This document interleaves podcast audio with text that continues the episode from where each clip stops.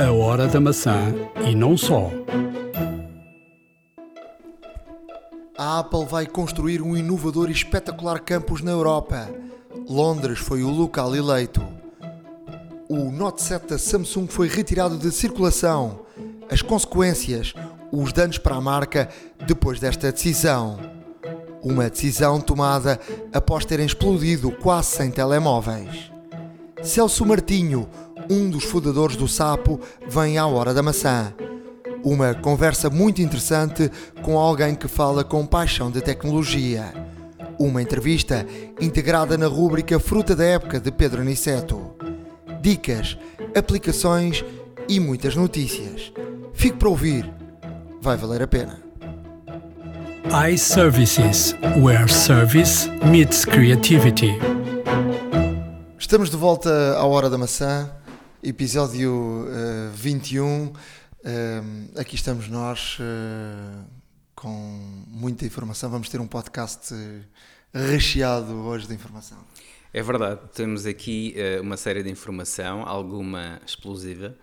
uh, e, e, vamos, e vamos dar-vos a conhecer as últimas notícias que, que surgiram aí no Ether para todos estarem atualizados com o nosso podcast. Uh, explosiva, estavas a falar do Samsung. Estava a falar da Samsung, inclusivamente. Uh, como toda a gente sabe, a Samsung teve um problema notório com, com o Note 7. Um, já foi parada a produção.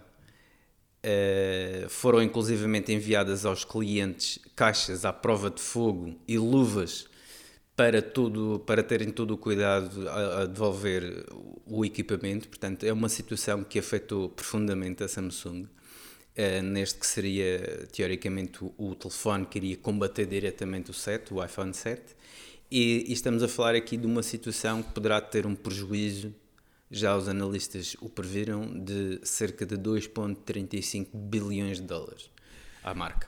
Mais à frente no, neste podcast vamos a, até à iService uh, falar com um dos players uh, do mercado sobre esta, sobre esta situação, que impacto é que esta situação tem tem no mercado obviamente não é uma, uma situação boa para, para a Samsung, a imagem está uh, tremendamente uh, danificada, a imagem da Samsung, e até já há vídeos a correr na net com chacota à, à marca. É verdade.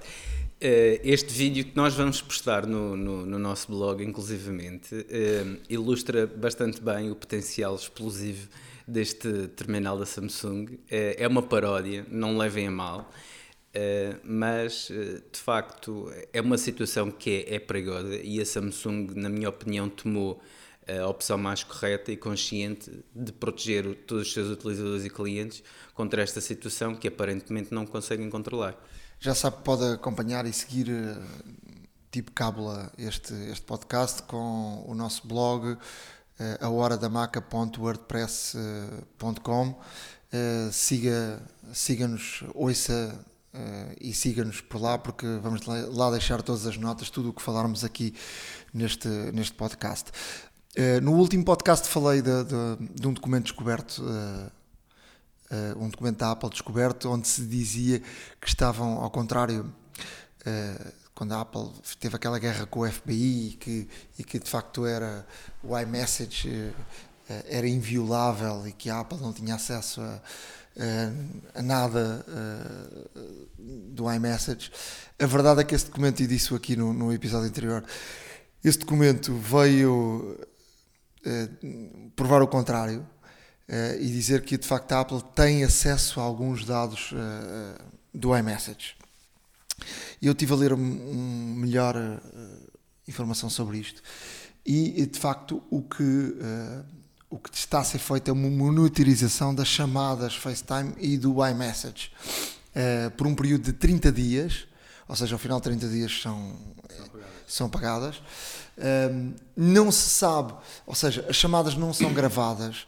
Uh, não nem, conteúdo. nem o conteúdo, conteúdo, Não, sabe, não sabe qual é o conteúdo, nem o que é que é dito na, entre, entre as chamadas de FaceTime e o, o iMessage, mas ficam registados os IPs, quem fala com quem, uh, que os horários, os horários uh, ou seja, sabem que eu converso contigo, não sabem o que, o que, é, que, o que é que podemos conversar, mas fica registado esse, esse IP, o que é que, quem fala com quem, quem contacta com quem, uh, por um período de, de, de facto 30 dias. Portanto, a Apple não falou toda a verdade no, no, no caso do FBI.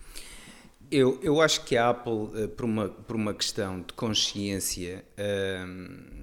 se... E, e deixa-me só fazer um parêntese. o tal, como nós dissemos aqui, o tal acordo, ou tal.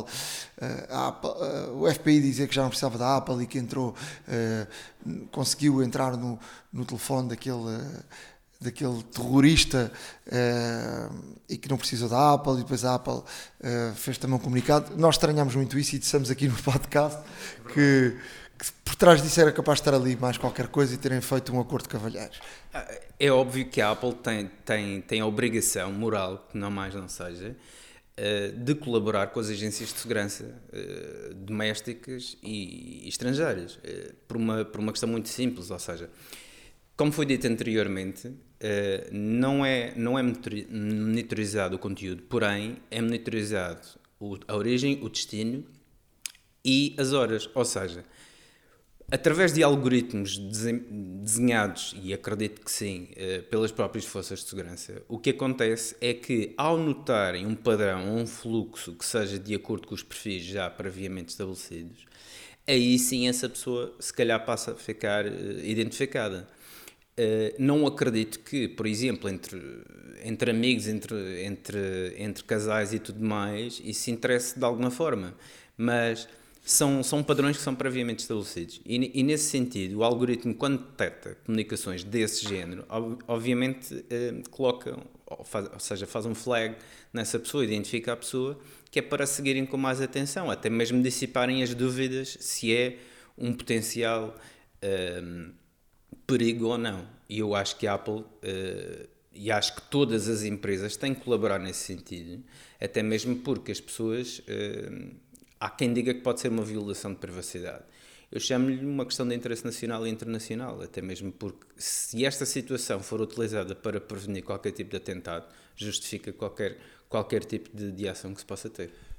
Um Vi, uh, falaste aqui de uma questão de alguns podcasts atrás de uma questão da Google também estava a monitorizar eh, as chamadas e tudo o que fazias. Eu fui, fui utilizar uh, aquilo que tu até para ter um conhecimento maior e poder falar aqui na, no, no, no, no podcast. Uh, fomos também contactados por alguns dos nossos ouvintes e de facto fica lá registado todas as pesquisas que fizeste, tudo o que fizeste. Portanto, a Google eu acho que isso não é nenhuma novidade. A Google, o, o, o ADN da Google é um, saber tudo o que tu fazes e, e, e através disso poder uh, usar a publicidade um, direcionada. direcionada. nesse aspecto. E portanto, aquilo que lá está não é mais nem menos do que uma monitorização uh, dos passos que tu fazes para depois poder ser utilizado uh, na, na na publicidade e na venda de, de, de, publicidade. Ninguém está ali a fazer espionagem, uh, mas, mas de facto fica ali tudo o que tu, tu utilizas na, na, internet fica, fica de facto registado. Sim, é uma questão, é uma questão que, como tu dizes bem, está no ADN da própria Google, ou seja, uh, a Google tem por noção uh, e todas as aplicações que a Google vem lançando ao longo destes anos, e quanto mais não seja, também, e permita-me Permitam-me só este, este, este à parte. Há pessoas que também não têm noção do quanto estão a devassar a sua vida privada a postar tudo e mais alguma coisa no Facebook e em outras redes sociais.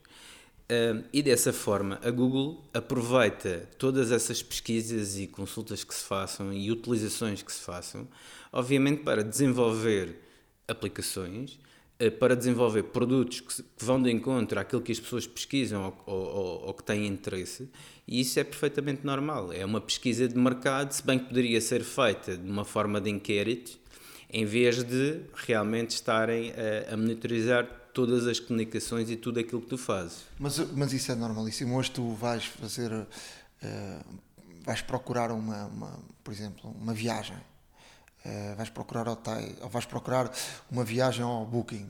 Uh, passado algum tempo estranhas que te aparecem pop-ups no, no, no, computador a, a, a, falar de hotéis naquele sítio onde tu pesquisaste. Não dizer... é à toa que em qualquer, ou pelo menos na maioria de, de páginas da internet que tu visites, para aceder à página tens de concordar com a política de aceitação de cookies. E, e, e, esses cookies vão permitir depois, no fundo, haver uma, uma espécie de análise. Eh, são utilizados algoritmos analíticos nesse sentido para, para verificar os teus gostos, as tuas pesquisas e tudo mais. Portanto, isto tudo gera um, um, um, um income de, de, publicidade enormíssimo. Toda a gente sabe que a publicidade é cara por alguma razão, porque são feitas estas pesquisas. E se bem que algumas de uma forma não tão invasiva, lá está, através de inquéritos, por exemplo, uh, ou até mesmo inquéritos online e tudo mais, esta forma de, de, de, também acederem à, àquilo que tu pesquisas um, ehm, não deixa de ser assustador. Não deixa de ser assustador, mas uh, é uma situação que, que, infelizmente ou felizmente é normal. E, e, ninguém, e ninguém, se pode, ninguém se pode assustar com isso ou deixar de fazer a sua vida perfeitamente normal por causa dessa situação. Nós, nós sempre que acedemos às, a algumas páginas de internet, e hoje em dia a grande maioria, sempre que vamos pela primeira vez a uma página, uh, tens que aceitar os cookies, senão não consegues avançar. Uh, tens que aceitar a dizer que leste a política de utilização de cookies e, e, a partir daí faz a tua navegação, mas todos esses dados são monitorizados, eles, eles, põem, eles põem aquela mensagem só para dizer, ah, eh, porque qualquer dia tu podes dizer, ah, vocês vasculharam a minha vida e tal, não sei o que, não sei o que mais. Eles dizem, não, você aceitou. Portanto, é, é, é pura e simplesmente isso. Gera tudo à volta de publicidade, gera tudo à volta de, de, de concepção e eh, de, de, de, aplicações, de programas, de artigos, de produtos também, inclusive. E, e, e estamos a falar aqui num, num mercado que movimenta bilhões. Portanto, é perfeitamente normal isso acontecer. Há quem concorde, há quem, há quem discorde, mas é, é uma realidade. Estamos a gravar no dia 14 de, de outubro. Uh, até o dia 2 não, não chegou nenhuma informação de, de, de, de anúncio de, keynote, mas uh, os, já ninguém uh, não acredita que não saiam novos computadores. Pois não, até mesmo a Apple disseminou ultimamente um, o beta 4 do OS 10.12.1 e uh, dentro de, do código já foram identificados uh, já foram identificados códigos de novas máquinas que irão surgir. Aliás, já falámos sobre isso no, no, no podcast anterior, mas adivinha-se que estará para muito breve. Os analistas diziam, inclusive, que em outubro iria ser anunciada uma keynote com, com, uma, com um possível anúncio também de novos MacBooks. Um, Falava-se em dia, dia 24, portanto estamos a 10 dias. Um, a, esta próxima semana é uma semana que de facto pode haver uh, uh, novidades. Sim, eu acredito que sim, até mesmo porque coincide um pouco com os ciclos que a Apple já nos tem vindo a, a, a habituar e e é verdade, ou seja, uh, os, Macs, os Macs que irão sair, supostamente, já vêm com, com esta nova versão do OS. Ou seja, uh, esta versão foi melhorada em termos, em termos de segurança, em termos de rapidez. Uh, eu estou a utilizar o 1012 com, com, com, já com a Siri, que dá para fazer montes de coisas. Dá para desligar o wireless, dá para fazer um mute ao som, aumentar o som, aumentar o brilho. Portanto, a Siri está completamente integrada no sistema operativo na, na, pelo menos na, nas, nas, naquelas opções mais usuais, e, e de facto é, é muito prático utilizar uh, este novo sistema operativo. Aqui o, uma notícia que temos é que a Apple criou um programa chamado OrCAD. Ou seja, a Apple, a Apple também está. Uh a trabalhar noutras áreas que não é só uh, novos produtos, não é? É verdade, é verdade. Uh, este, este anúncio, inclusive, que, que surgiu, que a Apple vai, vai, recrutar, a partir de 4 de novembro, quatro diretores de arte, quatro escritores e dois planeadores estratégicos. E o que é que pode sair daqui? Novas campanhas, aplicações de redes sociais, não se sabe. Apenas o programa apela a que trabalhem como uma, uma equipa e grandes coisas surgirão, mesmo que seja louco porque adoram a loucura. Portanto, com um mote destes, podemos esperar de tudo da, da marca. Uh, eu acredito que a Apple uh, irá lançar-se cada vez mais no mundo das redes sociais e, e, acredito, e acredito que num futuro, se calhar não tão longínquo quanto isso, a Apple, com todos os produtos que tem, irá criar mais um, como já tem o Apple Music, como já tem, etc., a App Store e tudo mais, porque não criar uma rede social própria, com tantos utilizadores da Apple no mundo inteiro? Seria, seria se calhar, bem-vindo essa situação. Um, e acredito que possa passar por aí. Também pode ser uma coisa completamente diferente, mas uh, o facto de juntarem uh, diretores de arte, escritores e, e, e, e, neste caso, planeadores estratégicos, strategic planners, indica que será mais uma, uma, um produto virado para as redes sociais. Se uma aplicação, se um plugin, não sei. Mas é uma coisa interessante. Vamos deixar uh, o texto no, no, no, blog e podem ler o, o anúncio que a Apple fez, que é, que é engraçado. E, e que de facto rematam com isto, que adoram a loucura. Portanto, pode ser uma acredito que seja uma coisa completamente fora da caixa. Uh, não, sei, não sei exatamente que produto é que poderá surgir, mas acredito que seja uma coisa muito interessante. Nesta hum, área da, das notícias, uh, falemos agora de Londres. Uh, Londres pode um, passar a ser o centro da Apple na, na Europa. é verdade que teve a primeira Apple Store em Londres, na Regent Street, e já lá irei falar sobre isso. Um, é verdade que a Apple uh, colocou um, todos os seus escritórios a funcionar na Irlanda e sabemos porquê, não é? uh, e sabemos porquê, mas um, esta semana surgiu uma, uma notícia de que, de que a Apple planeia abrir um novo campus eh, em Londres, na zona histórica na zona histórica central elétrica de uh, Battersea.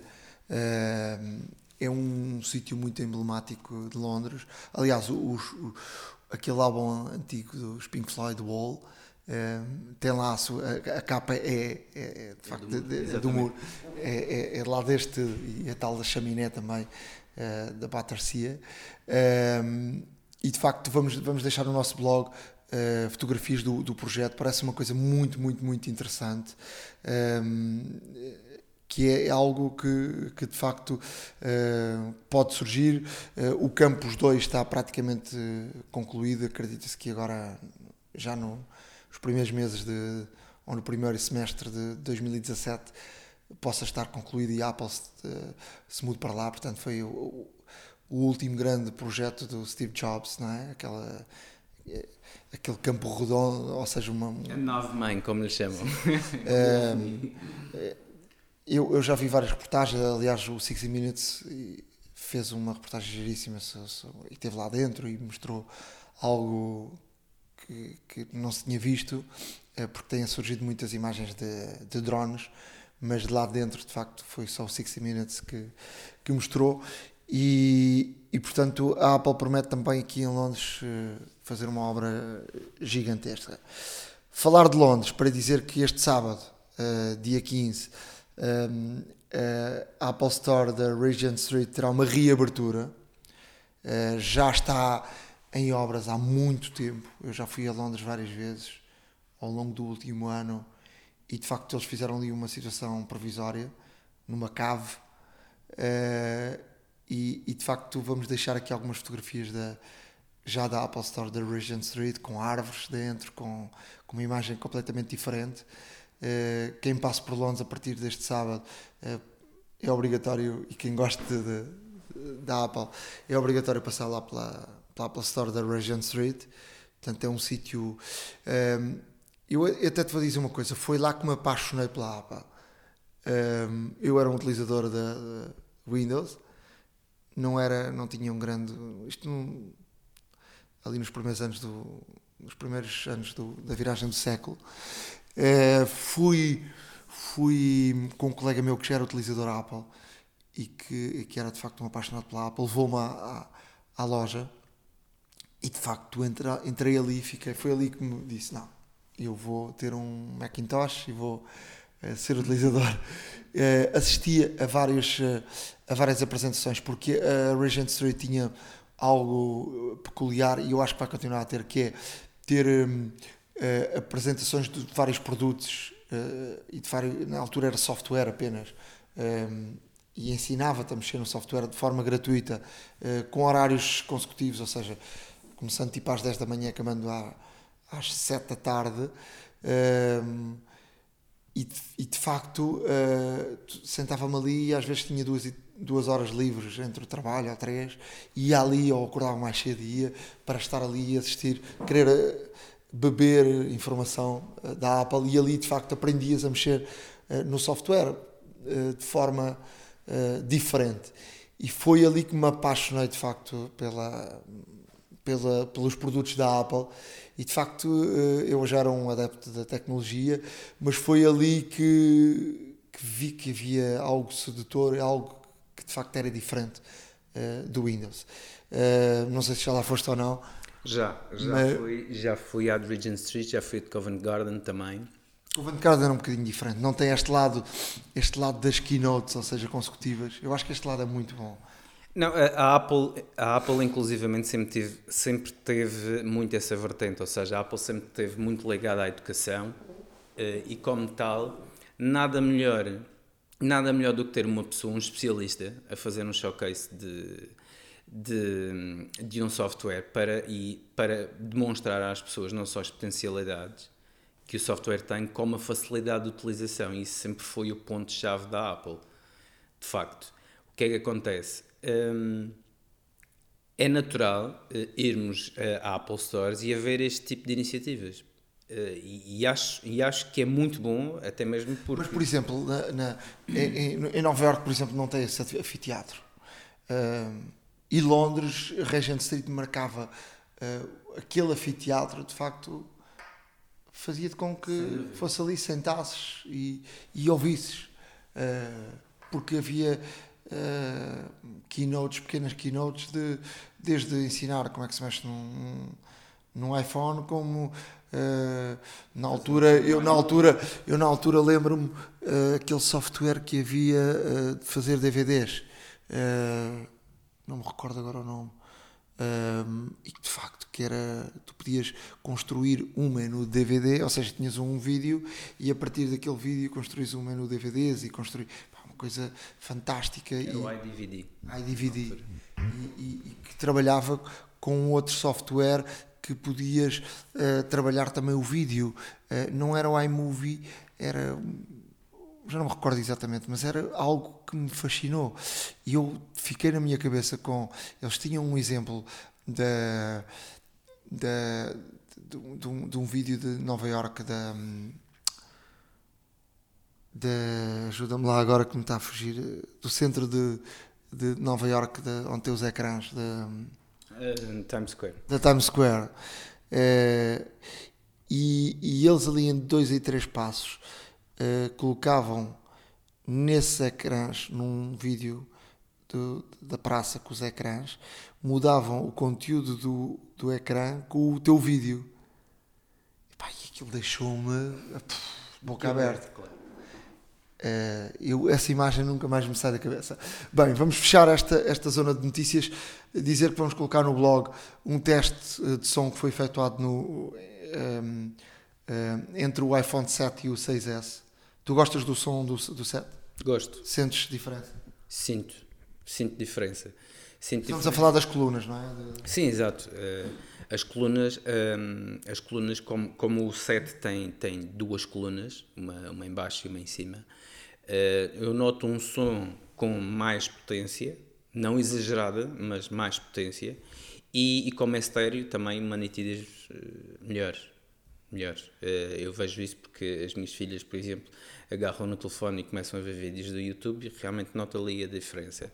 Não sou um audiófilo, não sei dizer se, se em termos de frequência estará ou não afinado corretamente, mas o facto é que, da minha experiência, eh, eu acho que está melhorado o som. Eh, quanto mais não seja, pelo facto de ser estéreo, dá-te uma dimensão diferente. Neste, neste teste, são apresentados valores, podem ir ao nosso blog, ver o, o teste e, portanto, e tirar as, as, as, as conclusões. Mas, de facto, os testes mostram que o 7 tem um som muito melhor do que o, o 6S. Para fechar, uma notícia, de facto, uh, engraçada. Começaram a vender velas com cheiro a Macintosh, uh, Mac novo, quando abres a caixa, vem um cheiro peculiar e, portanto, alguém conseguiu uh, colocar numa vela esse cheiro. Uh, dizem que escutou rapidamente. Vamos deixar uh, o link, quem quiser comprar velas com este cheiro, faz favor de, de, avançar. Eu já tinha ouvido falar do cheiro a carro novo, lá está, mas é a primeira vez que ouço falar do cheiro a Mac novo. Mas isto, isto para dizer o quê? de facto, quando nós abrimos a caixa, e como toda a gente sabe, as caixas dos MacBooks uh, vêm sulfanadas e, e, como tal, após, a, após o fabrico e a embalagem e tudo mais, fica com um cheiro característico e acredito que uh, a mim, uh, confesso que me passou sempre um pouco despercebido, mas acredito que haja pessoas, enfim, excêntricas o suficiente não só para criar este produto como para o consumir. Mas pronto, cada um é como cada qual. A Hora da Maçã e não só. Agora, na Hora da Maçã, viemos até a iService falar com Bruno Borges para perceber dois dados do mercado. Primeiro, ehm, eu ia dizer primeiro, mas eh, vamos, vamos colocar em segundo. O, o novo telefone da, da Google, eh, já lá iremos.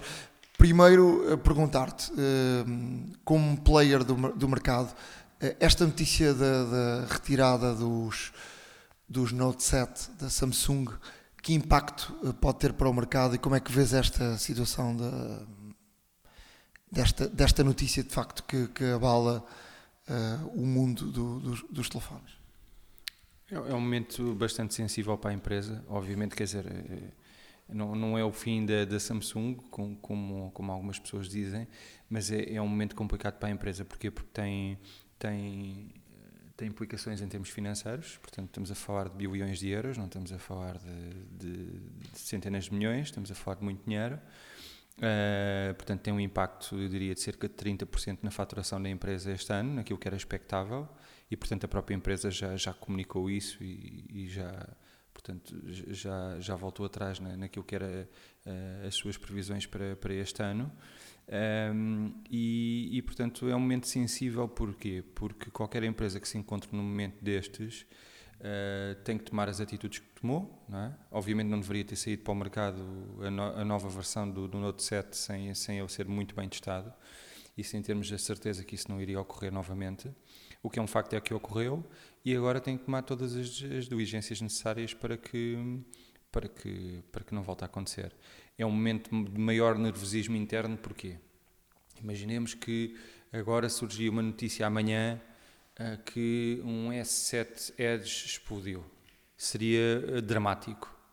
E, e, portanto, a empresa tem que estar muito aberta para qualquer tipo de especulação, portanto, não pode permitir isso. Uh, tem que admitir que, que, houve aqui um erro e que está a colaborar com todas as entidades para perceber qual foi o erro e por que razão é que isto aconteceu e é um momento muito sensível para a Samsung em que ninguém quer estar eh, em que ninguém quer estar envolvido não é de certeza que que a Samsung se pudesse voltar atrás voltaria atrás tu, tu achas que a pressão das, das companhias aéreas uh, fez com que de facto uh, a Samsung tomasse esta decisão uh, eu andei de avião há, há, muito pouco tempo fiquei espantado com a tripulação a dizer quando dizem para apertar o cinto e, e para desligar os telefones.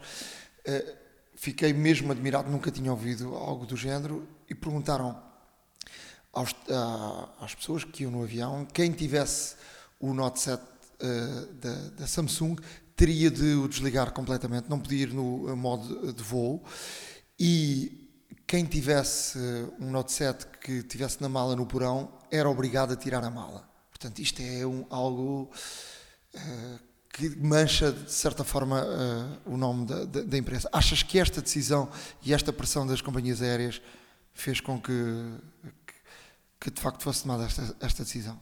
Não só, não só, porque a partir do momento em que existem pessoas que, que, que, ficam feridas com o uso do telemóvel e que, e que isso vem a público, vem nos telejornais norte-americanos e tudo mais, eu não diria que foi só as companhias aéreas. Obviamente é uma publicidade negativa, há uma série de publicidades que se entendem como negativas e depois, passados uns meses, vamos a ver e, e até foram positivas para a marca. Aqui não é mesmo o caso. Ali era verdadeiramente uma publicidade negativa e não vejo forma de, de algum disto se tornarem positivo.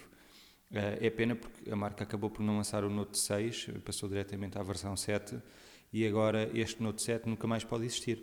Olha, eu, eu, eu, eu, tive, eu tive o privilégio, não te esqueças do que vais dizer, eu tive o privilégio de, de brincar há algum tempo com um, um Note 7 e vou, vou, vou dizer, já, já o disse aqui no, na, na hora da maçã, que o telefone estava sensacional. Uh, tinha muito boa pinta, um, boa imagem. Uh, eu não sou um, um user-friendly de Android, mas pareceu-me de facto um telefone com, com um telefone para ter, eh, para ter êxito, porque de facto tinha esteticamente muito bonito, mexi e tudo o que eu mexi gostei, eh, a câmera fantástica, tudo.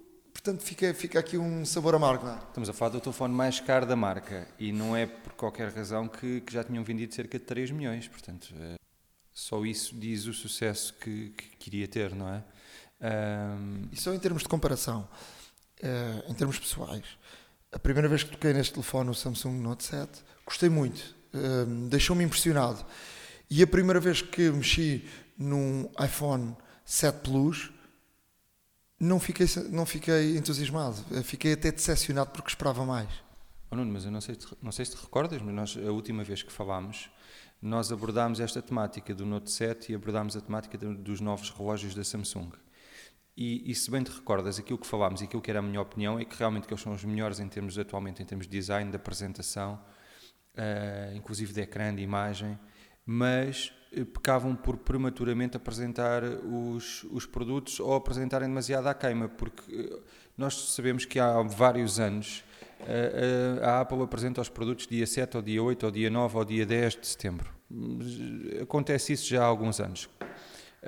Não é normal Samsung, com dois ou três dias de antecedência, no dia 2 de setembro, querer apresentar o, o Gear, o novo, o novo relógio da Samsung, para ser o primeiro a ter um, um GPS, por exemplo, incluído. Uh, ou mesmo apresentar o Note 7 porque tem um reconhecimento da íris e é também um dos primeiros smartphones do mercado a ter esse reconhecimento. Portanto, eu, eu, temo que exista aqui alguma precipitação na apresentação dos produtos para ser mais rápido do que outros, quando a marca não necessita disso hoje em dia. Portanto, a marca já tem uma supremacia que não necessita de, de antecipar qualquer outro movimento de, de, outra marca, diria eu, até porque podem correr, alguma coisa pode correr mal. O produto é muito bom, tem o design indicado, tem tecnologia nova, mas ao fim e ao cabo dá um prejuízo de, de 3 bilhões, nessa ordem. Olha, uh... um prejuízo direto, não, não estou a falar do prejuízo indireto, o prejuízo indireto será um pouco superior a isso, não é? Saltando para, para Google, uh, esta semana, uh, ou seja, a semana passada, houve uma apresentação do, do da Google. tu acompanhaste perto. tu, como player do mercado, como é que te parece este lançamento do novo telefone da Google? Bom, antes de mais, é, é uma. A Google já faz parte da lista das 10 empresas mais ricas do mundo à semelhança de outras empresas que também eh, são da área de smartphones, mas a Google não é. A Google tem um motor de busca, tem formas de rentabilizar o seu negócio que estão bem definidas e que são de futuro, não é? Portanto, cada vez mais o dinheiro, até em termos de, de investimento publicitário, sai de, dos canais que antigamente se usavam da televisão e deixa e uma boa fatia desse valor passa para o digital. A Google sempre ganhou com isso, sempre irá ganhar. Uh, e não sabemos à data de hoje até que ponto é que é uma boa ideia quererem se lançar em outros mercados. Uh, portanto, se calhar a marca está a forçar uma coisa que na sua gente não era obrigatório e não, não faz parte dela. De qualquer forma, apresentou, apresentou o telefone. O telefone, para quem tem Android, na minha opinião, tem uma, tem uma série de vantagens. Não, obviamente não traz aqui, em termos de hardware, não traz nada de novo para o mercado. É muito parecido com o iPhone, não é? É, é, é diretamente, ele foi lançado para competir diretamente com o iPhone como uma boa parte dos telefones que são desta gama, eh, desta gama alta.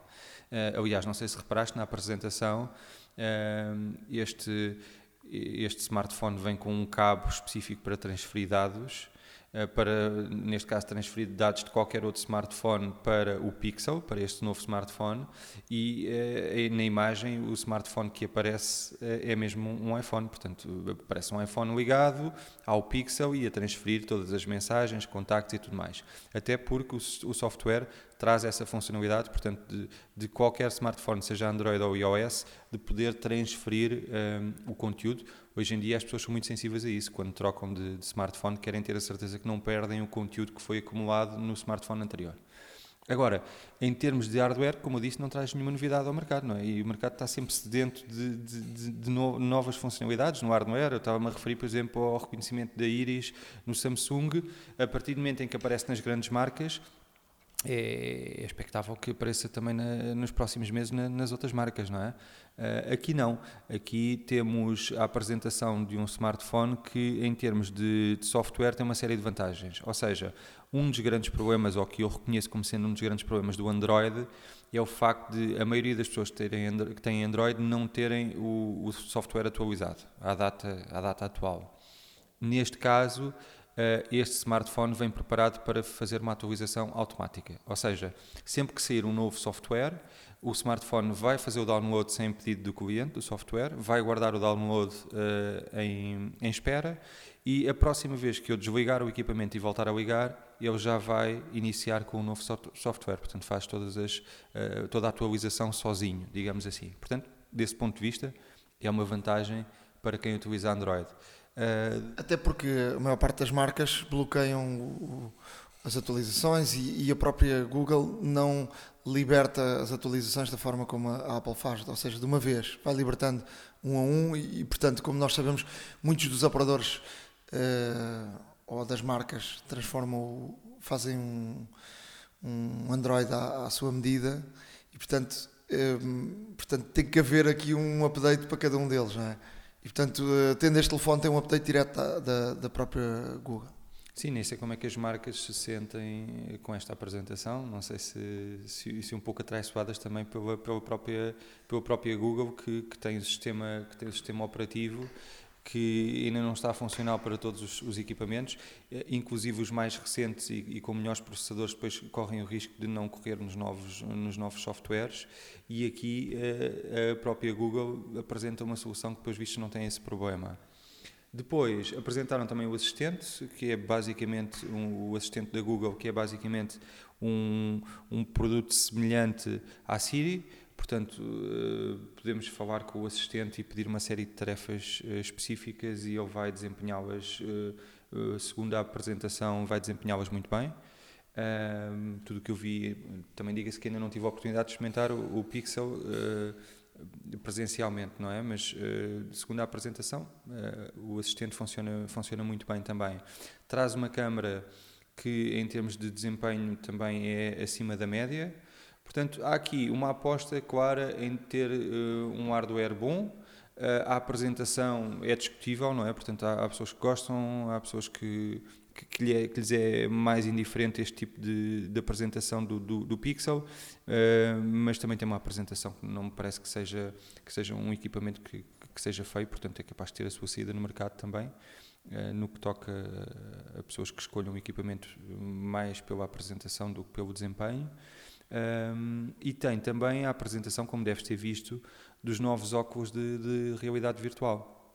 Uh, que, tem uma apresentação um pouco distinta daquilo que estamos habituados. Portanto, nós estamos habituados a ver um, um dispositivo muito em plástico, aqui não, aqui os, os, os, o que foi escolhido, o material escolhido são, são tecidos, uh, é algo mais confortável, aliás, como, como é um produto que muitas vezes tem que ser utilizado na, na, na cara durante algum tempo, ou seja, o ter material muito pesado e que não seja confortável, torna-se desconfortável o uso do, do, equipamento. Neste caso não parece que seja que seja que isso seja um problema porque ele, ele recorre a tecidos e, e, e, parece até bastante confortável de, de ser usado.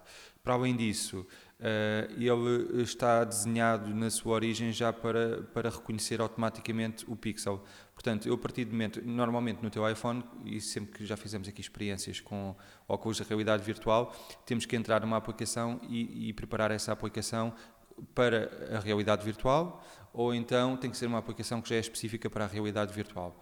Neste caso do Pixel, a partir do momento em que metemos o smartphone na horizontal e que o encaixamos dentro do headset, ele automaticamente detecta que a aplicação tem que ser usada em modo de realidade virtual e, portanto, a nós, utilizadores, não nos obriga a ter qualquer movimento adicional. É só encaixar e, a partir desse momento, está a funcionar já uh, definido para, para o uso em realidade virtual. E é uma, é uma vantagem também, na minha opinião. Uh, não, sei, não sei o que achaste da, da apresentação do produto, mas são algumas das, das, das funções que, que eu reconheço que são, são, são diferentes. Não é? Em termos de cores também, aquilo que foi apresentado não, não é nada de, de, fora do comum, portanto uma cor em preto, uma silver e uma edição especial de um azul um pouco diferente, um azul mais, mais vivo. Um, a marca aproveitou também para uh, não só como dissemos inicialmente, fazer concorrência à Apple, como fazer concorrência, por exemplo, à própria Amazon, que tem umas colunas de som muito semelhantes àquilo que foi apresentado também. Portanto, apresentar uma série de outros gadgets uh, nessa, nesse mesmo dia. Tu, tu, tu achas que, em termos de, de mercado, uh, e se tu utilizasse, se fosses um utilizador Android, tu escolherias um, um telefone diretamente ligado com quem produz o, o software ou uh, irias optar por, por outras qualidades, como um, um Huawei P9 que tem uma câmera Leica ou, ou um, um, um, Samsung uh, que, tem, que tem de facto uma qualidade muito, muito grande entre ecrãs, cores, câmaras. Uh, o, que é que, o que é que te parece? Sim, é, essa tua questão não é ingênua, porque como sabes eu utilizo iOS, não é? Portanto, mas se eu tivesse que usar Android, Uh, possivelmente a minha principal preocupação seria eh, escolher um equipamento que tivesse sempre atualizado. E nesse caso, o Pixel poderia ser uma opção, sim, poderia. Até porque eh, eu, eu, continuo a não ser fã do, do, Android, portanto acho o sistema ainda um tanto ou quanto complexo em determinadas partes de, de, da sua utilização. Mas ao escolher, iria privilegiar uh, o facto de, de ser facilmente atualizável. Diga-se que até esta semana a Apple uh, já informou que uh, eh, 55% dos equipamentos já estão atualizados com a última versão. Bruno, obrigado. Queria só mencionar mais uma coisa que me parece importante, Nuno, e que não mencionámos em relação a este telefone, que é uma das características também mais importantes, novamente em termos de software. a Google disponibiliza, juntamente com o Pixel, uh, o armazenamento ilimitado de fotografias e vídeos, independentemente de, da qualidade da imagem. Se eu estiver a gravar em 4K, eu terei armazenamento ilimitado em 4K. Ou seja, duas vantagens. Primeiro, não pago o armazenamento. Segundo, não tenho que ter uma grande preocupação em termos de uh, disco do próprio equipamento, porque o armazenamento é feito numa cloud. Uh, o único problema desta versão é que realmente a pessoa que use este armazenamento tem que ter um plano de dados muito bom, ou então quando utiliza, quando quer eh, ver ou visualizar as, as fotografias mais antigas, tem que estar em ambiente do Wi-Fi, caso contrário, uh, consome, consome muita internet. Mas é uma das vantagens do produto e, e, convém também mencionar para quem está a ouvir. Sim, e eu por acaso eh, esta semana falei com um colega meu na SIC que falávamos sobre isso, a diferença entre o iCloud e a, e a própria Google. Tu podes ter acesso sem pagar, mas ele baixa-te a qualidade das fotografias. Se tiveres um plano, por exemplo, uh, com, a, com, a, Google, ele guarda-te as fotografias na, na versão original. E, e, de facto funciona para quem uh, esse colega meu funcionava com, com, com, desta forma e estava encantado porque funciona muito, muito, muito bem. Uh, e os, os preços mesmo o preço do, terabyte é muito parecido, é, é concorrencial entre a, Apple e a, e a, Google. Mas ele dizia-me, como, como utilizador, que de facto funcionava muito, muito bem, uh, ao mesmo nível que sabemos do, do software da Google, que funciona de facto uh, muito bem. Bruno Borges, da iService, obrigado por teres vindo aqui à Hora da Maçã, nos uh, dares a tua opinião e falares um pouco como player do mercado sobre estas novas situações que estão a ocorrer. Obrigado, eu é que agradeço, sempre disponível, como sabes. Há uma app para isso. Já estamos na área de aplicações. Eu hoje trago aqui, eh, como normalmente, duas, aplicações. Trago as duas para, para o iOS, mas apesar de uma delas também fazer parte de uma plataforma que pode ser utilizada no, num browser no, normal. Um, e começo por essa, é um, uma, uma, uma aplicação uh, da Indiegogo, uh, que é uma plataforma uh, que permite comprar tecnologia diferenciada. A Indiegogo é uma, essa tal plataforma que procura financiamento para concretizar ideias eh, de gente que tem gente que é idiota, não é? Eh, que, que cria protótipos, cria tecnologia diferenciada. Eu já comprei lá muita, muita tecnologia, coisas diferentes, de facto. Há coisas muito giras. Muitas delas não têm continuidade, mas uh, há coisas muito, muito engraçadas. Uh, a última das aquisições que fiz foi uma capa uh, tipo power bank para, para o iPhone, muito fina. Dizem que era a capa mais fina de sempre de, um, de, um, de uma capa com, que carrega o, o, iPhone. Ainda não me chegou, mas já recebi informação que está a caminho. Já comprei variedíssimas eh, coisas com, uh, para meteres num porta-chaves, tipo um, um cabinho, as duas extremidades do, de um cabo Lightning do, do iPhone, mas é uma coisa pequenina e portanto está sempre à tua disposição para uma emergência. Uh, há variedíssimas coisas de bicicletas, uh, soluções para casa, de luzes, disto, daquilo. Ah, uh, vão lá, instalem a aplicação, vejam, uh, vão vendo como eu, se, acontecer, se aparecer alguma coisa interessante, comprem, porque de facto funciona e, e, é, e é de facto giro porque há muitas ideias engraçadas. Depois, trago outra aplicação que é o Photo Mine Pro, um, é um, um scanner uh, e à partida uh, iriam dizer é um scanner mas pago, custa 4,99€, é caro. Uh, há tantos e tantos scanners para, para, para aí no mercado, porque comprar um scanner? Porque de facto este scanner é um scanner completamente diferente, é um scanner dedicado às fotografias uh, e faz com que possamos ganhar muito tempo se queremos arquivar fotos antigas que temos em papel. Uh, o scanner faz, faz scanner de várias fotografias ao mesmo tempo e depois num, uh, com, com um, último, um único disparo ele, ele depois divide e organiza as fotografias muito, muito rapidamente. Portanto, este, este scanner, o PhotoMine Pro, faz com que possamos ganhar muito tempo se tivermos muitas fotografias. podemos tirar cada vez seis fotografias ou oito. Ou, o ideal é quatro, seis e ele automaticamente separa as fotografias e pode arquivar conforme uh, as, as, nossas indicações e portanto podemos uh, ganhar muito, muito tempo com, com esta aplicação. A verdade custa 4,99€, mas quem tenha álbuns e álbuns e álbuns e quem tenha tempo e paciência para os arquivar, que não é o meu caso, uh, esta, esta aplicação pode fazer com que ganhes tempo e, e paciência para, para de vez digitalizares as tuas fotos e arquivá-las. Acredito, Nuno, até mesmo porque para quem, tem, para quem tem álbuns com fotografias impressas e algumas já antigas, em perigo de se deteriorar, nada melhor do que guardá-las digitalmente e para isso uh, esta, esta aplicação uh, promete realmente resolver esse problema. Olha, eu trago-te aqui uma, uma aplicação que foi desenvolvida pela Google, é gratuita, chama-se Google Duo e é uma aplicação que no fundo serve como FaceTime. Uh, só que tem uma particularidade, é compatível com Android e iOS, ou seja, tu podes fazer chamar videochamadas uh, entre plataformas, entre telemóveis, lá está, uhum. facilmente, com uma boa qualidade, inclusive. E hum, tem uma particularidade, tu consegues ver, consegues ver o vídeo da outra pessoa que te está a ligar antes de atender, coisa que no FaceTime não é possível. O FaceTime só ativa o vídeo quando tu estabeleces a ligação. Uh, e aqui o que é que te permite? Permite uma espécie de daquele, daquele, daquele óculo na porta, permite ver quem é que lá está e se for alguém que não queiras, simplesmente finges que não está ninguém em casa. Isto, isto para, para as chamadas que tu não conheces o número, porque ou seja, se conheces o número, sabes quem é que está a falar. Claro, obviamente, obviamente.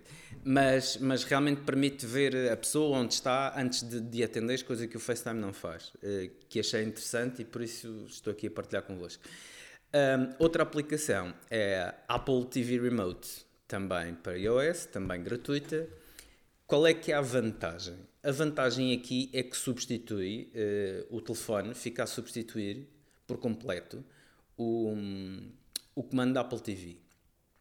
E com uma vantagem, podes a qualquer momento chamar o teclado e realmente digitar muito mais rapidamente qualquer texto que queiras pôr, por exemplo, uma password para entrar num, num, num site ou numa definição, uh, o nome da, rede wireless, etc. Ou seja, é muito mais prático porque, como tens a integração do teclado do iPhone, tens no fundo um, um ecrã exatamente idêntico àquele que, que é o físico da, da Apple TV e tens na mesma a superfície eh, tátil onde podes movimentar o rato e podes inclusive utilizar o teclado, ou seja, é uma situação que além de ser gratuita é extremamente útil porque quando, principalmente quando na Apple TV tens que escrever texto e às vezes algum deles longo, demoras um bocadinho de ir a ir de, de, de letra a letra e os pontos e, e, as pontuações e as maiúsculas, etc. Aqui fazes muito, muito mais rapidamente essa opção porque chamas o teclado do iPhone e escreves o texto uh, que, que é necessário. Portanto, experimentem, é uma situação para quem tem Apple TV, aposto vai adorar. Uh, a Apple demorou tempo a lançar esta aplicação. Uh, eles tinham uma velhíssima uh, aplicação de TV Remote, que, era uma coisa do mais simples possível, fazia muito pouco. Mas de facto a Apple TV nova saiu e demorou algum tempo, mas, mas vale a pena, não é? Vale, vale bastante, até quanto mais não seja pela única questão de poderes introduzir o texto com o teclado. Porque, para quem como eu já, já, já às vezes vê aflito para, para acertar com, com as letras que tem que ser, que tem que ser quase ali um jogo de pontaria, uh, e, e se tiveres que escrever muito texto, Uh, não é uma coisa que é imediata, não é uma coisa que seja não muito. É cómodo, uh, Exato, é porque tens que andar ali tipo joystick para frente, para trás, para frente. Para... Não é muito prático. Esta, esta, esta aplicação, uma vez instalada no iPhone, permite digitar o texto muito mais rapidamente, como se de um SMS tratasse. Uh, e, e, temos a vantagem de ter todos os comandos que estão disponíveis no comando físico no, no telefone, ou seja, é bastante prático nesse sentido. Truques e dicas dicas, uh, Ricardo, o que é que nos trazes? Olha, nas dicas trago-te uma, uma, uma situação do que é um, um, novo efeito que é o brilliance nas, nas fotografias. Portanto, ao selecionar uma fotografia. Uh, Mas isto é uma característica só do, do iPhone 7 ou também. Não, do iOS. Do iOS, do iOS neste caso. Ou seja, uh, selecionamos uma fotografia, carregamos no terceiro botão aquele que tem os, os níveis, neste caso, que é que é o botão de settings ou definições, e ao carregarmos no botão, este parece um, um botão de volume, quase, eh, em que tem o, os parâmetros de luz. O terceiro cor, o botão, não é? Exatamente, o terceiro, em que tem os parâmetros de luz, cor e equilíbrio de brancos. Se eh, aumentarmos aqui a secção de luz, temos logo o primeiro eh, parâmetro que é o Brilliance. E o Brilliance o que é que permite? Permite de uma só vez, ou seja, sem, sem, sem estarmos a alterar sombras, uh, luz, uh, exposição e tudo mais, permite de uma só vez e em tempo real regular o brilho de uma fotografia de forma equilibrada até ficarmos com uma fotografia bastante clara. Isto é ótimo para fotografias de interior, em que normalmente ficam mais escuras, e fotografias até que, que, que queiramos realçar algum pormenor que, que ficou um pouco mais escondido e acho que é uma forma bastante prática de o fazer, porque poupa-nos passos e depois podemos gravar e fica a foto uh, já editada, neste caso. Agora, hum, outra, outra dica que é para poupar dados. Ou seja, quando enviamos fotos por e-mail ou por iMessage. Eu acho que tu estás. Uh, ficaste traumatizado com os dados. fiquei, fiquei um pouco fiquei um pouco e acredito que mais pessoas tenham tido o mesmo problema e daí uh, também estar uh, à procura de razões e de soluções para resolvê-lo. Um, e esta questão de, do, do, do 3G uh, eh, hoje em dia é fundamental porque apesar dos pacotes hoje em dia darem-nos alguns megas ou há quem tenha um giga ou dois, lá está, que é o normal daqueles pacotes que se compram. 4G? 4G, perdão. Uh, o que é que acontece? Acontece que um, é finito, ou seja, é, é uma situação com a qual, se nós não temos alguma atenção, uh, esgota-se, pode esgotar-se rapidamente. E, e, uma das formas de, de, também poder regular isto é esta, ou seja, enviar fotos com menor resolução para poupar dados. Se nós estivermos em termos de mobilidade e não tivermos nenhuma rede wireless por perto, o que poderemos fazer, e até mesmo isto é especialmente dedicado para quem tem plafons curtos em termos de tráfego, uh, o que podemos fazer é uh, ir às definições, ir às mensagens, neste caso, e depois nas mensagens podemos ativar o modo que é o último, se deslocarmos de, portanto, o menu das mensagens tudo para baixo, é a última opção, que é o modo de, de, de baixa resolução. Isto permite-nos, isto ativo, permite-nos enviar fotografias por mail ou até mesmo por iMessage ou por, eh, ou por mensagem, em que as fotografias não vão no seu tamanho real, que tiramos com, com, com a câmera e cada vez mais eh, a câmera é mais perfeita, logo cria fotografias maiores, e cria uma espécie de miniatura uma resolução mais baixa que nos permite enviar na mesma e que uh, permite-nos poupar dados, porque é muito diferente entre enviar uma fotografia com 3 megas do que enviar uma fotografia, se calhar, com, com 900 capas. Ou seja, estamos aqui a poupar mais de 50% do tráfego e isto é um, é um dado importante uh, que eu penso que as pessoas deveriam seguir. O, o, o WhatsApp é, uma, é, uma, é, sempre uma solução boa uh, para isso, uh, porque o WhatsApp comprime uh, o WhatsApp comprime as, as, as fotografias, não é? Portanto, se tu mandas uma fotografia, WhatsApp, às vezes tens pouca rede e ou estás num sítio com, com pouco wireless, e se tu tentares fazer enviar fotografia para o iMessage demora mais tempo e se mandares para o WhatsApp vai mais rápido. Ou seja, o WhatsApp comprime as, as fotografias. É algo que a BlackBerry foi a primeira companhia no mundo a fazer isso, ou seja, comprimia muito os dados e, portanto, numa utilização no BlackBerry e num outro telefone na altura, uh, gastávamos muito menos dados no BlackBerry do que no outro telefone, porque de facto o BlackBerry tinha, tinha, Não, tinha essa, essa, essa solução e, e paz à sua alma, porque a BlackBerry deixou, vai deixar de, de de fazer telefones próprios, ou seja, vai continuar no mercado de outra forma, mas de facto o BlackBerry tem uma importância enorme para aquilo que é hoje uh, o mercado dos smartphones. E portanto não nos podemos esquecer das raízes. Foram, foram pioneiros em várias tecnologias, mas já agora deixa-me só acrescentar uma coisa relativamente ao tópico anterior, é que uh, quando enviamos por mail, automaticamente o mail diz-nos se queremos enviar, em que resolução queremos enviar a fotografia, ou seja, esta situação aqui é para aquela, é para aquela questão sobre a qual nós não conseguimos redefinir, redefinir um, o tamanho da fotografia, que é quando se manda por mensagem. Uh, também as live fotos, as live fotos, quando enviamos uma live foto por mensagem e temos este modo ativo, ele permite-nos, neste caso, enviar como fotografia normal ou live foto. E como é que isso faz? A fotografia aparece miniaturizada no campo da mensagem e depois aparece um ícone no canto superior esquerdo, que é o ícone das, das live fotos, que é tipo um alvo. E se enviarmos assim como está, sem nada, segue a live foto. E só os telefones com live foto, neste caso a partir do 6S, é que podem, é que podem fazer essa, essa leitura. Uh, se vamos enviar para uma pessoa que à partida sabemos que não tem, ou então queremos até mesmo ainda poupar mais dados, porque live foto compreende sempre ali uns segundos de vídeo, uh, clicamos neste ícone no canto superior esquerdo e automaticamente fica uma barra, um traço sobre o ícone de live photo e então manda a foto estática só. E é uma forma também de poupar. Traz mais uma dica, não é?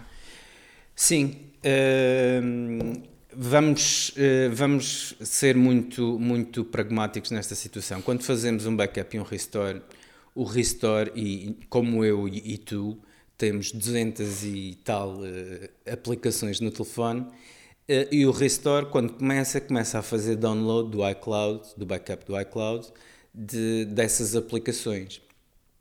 A nossa, a nossa net é rápida, é verdade, mas 200 e qualquer coisa aplicações por vezes não nos permite acedermos diretamente àquela aplicação que precisamos já. E então, o que é que fazemos? Podemos priorizar o download de uma determinada aplicação.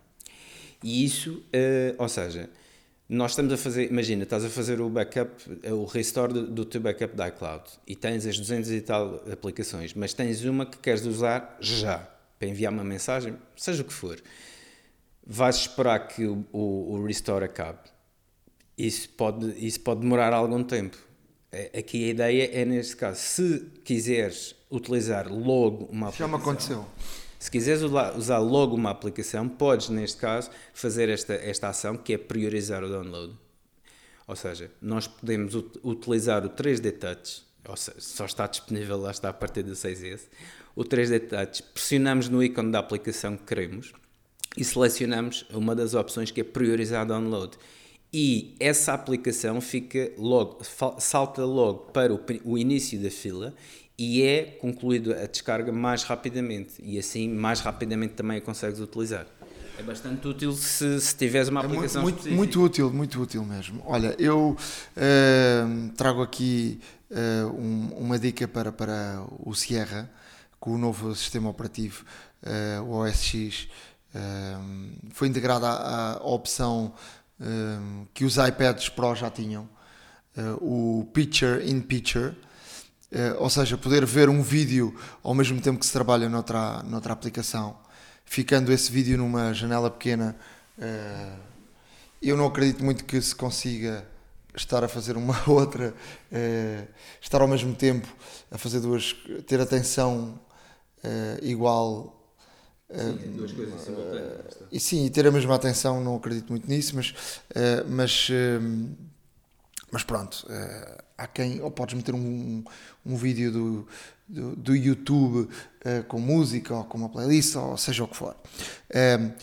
no, no Sierra, ao contrário do que acontece nos iPads, só permite de, de raiz ver vídeos do QuickTime, iTunes e, e do Safari. Portanto, se quiser ver algo do Netflix ou do YouTube, eh, não é possível. É picture in picture. Aquilo que lhes traga é uma extensão eh, para ser instalada no, no, no, no computador, uh, no, neste caso no, Safari, para que possamos usar o Netflix e o YouTube também, uh, Picture in Picture. Uh, vou deixar o link no, no nosso blog, uh, cheguem lá através do, deste link e instalem esta, esta, esta opção. Pode, pode não dar jeito hoje, mas pode dar jeito uh, outro, outro dia. Uh, deixo também aqui um, uma, uma, uma dica de, de uma capa para, para o iPhone. Um, que na parte de trás da capa uh, tem um ecrã com tinta eletrónica. Há um telefone uh, Android assim, ou seja, tem dois ecrãs, um ecrã normal de um lado e do outro lado com tinta eletrónica na traseira. Uh, e pode fazer com que o, o, o iPhone se transforme também num, num, num, num leitor de, de, livros, não é? Uh, portanto, é, é algo também interessante, uh, porque já sabe que o iPhone também é um leitor de livros, obviamente, mas se tu estiveres num sítio com muita luz, na praia, eh, não tens o conforto de leitura que tem um, um desses um, aparelhos, um reader desses com, com tinta, tinta eletrónica. Portanto, é uma. Tem uma nitidez fantástica. É uma, é uma, uma dica interessante e, portanto, é uma capa que, para aqueles eh, leitores compulsivos, em vez de andarem com um reader atrás, passam a ter uma capa integrada no, no iPhone. Fruta da época. Estamos agora na fruta da época com o Pedro Aniceto, com música de fundo, num sítio muito, muito agradável, em pleno bairro alto, aqui um pouco acima do. Não, não bem no coração do bairro alto, mas um pouco acima do, do de Cedré, mas numa zona bastante agradável, numa sexta-feira à tarde. Já a movimentação é, grande é, aqui nesta, nesta zona da cidade. Pedro, apresenta-nos lá o nosso, o nosso convidado, estamos na casa dele, não é? Nosso convidado é, é, uma espécie de Zé dos Plásticos da informática portuguesa, porque toda a gente pergunta quem é aquele senhor que está ao lado de Celso Martinho. Uh, o Celso Martinho é, uh, em, traços muito curtos, um, um, dos pais da internet portuguesa. Ele é o fundador do Sapo, é uma marca que toda a gente, que toda a gente conhece, mas que uh, decidiu apostar num outro projeto, digamos que não lhe vou chamar SAP 2.0 porque não tem nada a ver, mas ele vai falar exatamente também sobre isto, sobre uh, o desenvolvimento e aquilo que se espera do desenvolvimento da sociedade tecnológica portuguesa em termos de criação de, de empresas e projetos. Celso, boa tarde. Boa tarde. Fala-nos da Bright Pixel, que é o teu último projeto. Apresenta ao público a Bright Pixel. Antes, antes de mais, deixa-me dizer: o Celso, se assim se pode dizer, é o verdadeiro eh, apaixonado pela, pela tecnologia e isso vale, vale por, por, por tudo o resto. Uh, sim, gosto, gosto bastante de tecnologia, sempre gostei, não, não pela tecnologia propriamente dita, mas, mas por aquilo que a tecnologia pode fazer pelas pessoas e, pela, e, e pelo aspecto mais criativo da tecnologia. Uh, em relação à, à, à, pergunta do Pedro sobre o que é a Bright Pixel, portanto, não, é, é, um projeto recente e que, e que nasce de uma transição uh, minha e de uma equipa que, que saiu uh, do Sapo. Um, é um projeto em parceria com a Sonai e que trabalha em grande parte os verticais da Sonai, ou seja, retalho, telecomunicações e mídia e consiste num modelo relativamente original em Portugal, mas que não é novo no mundo, que é, no fundo, uh, casar o conceito de uma incubadora de startups com um, a capacidade de construirmos os nossos próprios produtos com as nossas equipas internas. E, portanto, a Bright essencialmente gera um ciclo de vida que eu divido em três fases muito rapidamente. Uma primeira fase nós chamamos de laboratório, em que estamos a trabalhar com empresas grandes dentro destes três verticais que eu expliquei e estamos a fazer projetos rápidos com essas empresas e a resolver os problemas muito específicos usando o argumento de que temos uma equipa de base tecnológica com mais de 10 anos de experiência nesta, nestas áreas. Eh, os laboratórios funcionam um bocado como o nosso instrumento de ideação, ou seja, é dos laboratórios que surgem as nossas ideias para fazer os nossos produtos. E depois temos uma área onde de facto incubamos projetos que podem vir das nossas equipas ou podem vir de startups que nós encontramos no mercado. A nossa incubadora é, é, um, é um programa relativamente normal, mas dado o nosso contexto, nós conseguimos mitigar dois riscos uh, que qualquer startup de mercado tem. O primeiro risco é o, é o, da startup estar a trabalhar num produto que depois, quando chega ao mercado, não tem fit. Isso acontece muito uh, no empreendedorismo. Muitas vezes as equipas, ou porque são de base tecnológica e não têm gestão de produto, ou por outros motivos, despendem imenso tempo e imensos recursos a trabalhar em produtos que, quando chegam ao mercado, não, afinal não era aquilo que o mercado procurava e nós conseguimos pôr as nossas startups a trabalhar com empresas grandes uh, que lhes ajudam a fazer essa validação e ajudam a fazer esse, esse, esse market fit de, uma forma mais eficiente. A terceira fase do nosso ciclo de vida é o investimento puro e duro, portanto, perante uma oportunidade de investirmos numa boa equipa e num bom produto, nós temos também instrumentos e capacidade de fazer esses investimentos. Estamos muito ligados àquilo que se chama de early stage, ou seja, empresas num estado muito embrionário, muito cá atrás, e é aí que estamos focados um, e no fundo somos um bocado um complemento àquilo que já são os instrumentos da Sonai para fases mais avançadas e empresas de maior uh, dimensão. Portanto, em 3 minutos e meio, isto é, é, é a Bright Pixel. Oh, oh Celso, dá-nos lá aqui alguns exemplos de coisas de facto reais e de, do que estás mesmo, mesmo de facto a fazer para termos aqui algum tipo de exemplo e as pessoas perceberem quem são as empresas que estão a trabalhar convosco e que ideias daquelas que possa, possas falar, não é? É, portanto, nós neste momento estamos, uh, temos uma equipa, temos cerca de 30 pessoas a trabalharem aqui na, na Bright Pixel. Uh, essas 30 pessoas dividem-se em dois projetos uh, que vêm de equipas internas, um na área de mídia e outro na área de cibersegurança. parte dessa equipa está também a trabalhar naquela lógica de labs que eu descrevi e as restantes pessoas vêm de startups que nós temos vindo a convidar para integrarem o nosso programa de incubação e que têm vindo a juntar-se a nós. Uh, uma dessas empresas chama-se Tasty, é uma empresa ligada ao, ao, ao food delivery, portanto, uh, e aos conceitos de hiperlocalidade. Eles contratam cozinheiros nos bairros, fornecem-lhes as receitas, fornecem-lhes os ingredientes e depois os cozinheiros conseguem servir pessoas num, num raio uh, geográfico dentro do, do, do, bairro onde estão. E a outra empresa que está agora a entrar chama-se Mashup, é um, é um projeto ligado à mídia uh, e que consiste em ajudar empresas a construírem aplicativos móveis com uh, diversos conteúdos provenientes de redes sociais e, e, e, e outras coisas. Um, até o final do ano devem, devem entrar mais três ou quatro startups. Nós estamos, eu diria, no início ainda do nosso programa de incubação, mas espero que nos próximos meses consigamos uh, encher aqui o, as instalações. Portanto, a Bright, nesta altura, há um ouvinte que está a dizer: Eu tenho aqui, estou sentado em cima de uma boa ideia, um, posso ir bater à porta da Bright e dizer: Eu quero mostrar isto. Sim, pode e deve. Portanto, a forma de o fazer é ir ao nosso site, brpx.com. Nós temos um, um, formulário de candidatura que consiste em responder a algumas perguntas e enviar-nos alguns dados que nós pedimos. Uh, e depois temos um processo montado que passa por analisar essa documentação, fazer uma entrevista à equipa e analisar o projeto em várias dimensões para perceber se a oportunidade mútua existe ou não. Nós teremos, queremos nos caracterizar também pela velocidade com que executamos esse processo, não, não queremos deixar nunca as equipas eh, sem resposta ou com, ou com tempos de decisão alargados, mas, eh, mas é muito fácil candidatarem-se. Tu tens essa, essa experiência de longa data de teres o tato e perceberes o que é que onde é que pode estar ali uma boa, de facto, um, às vezes há boas ideias que depois são execuíveis, não é? E, e tu tens essa percepção de perceber que de facto esta boa ideia pode resultar.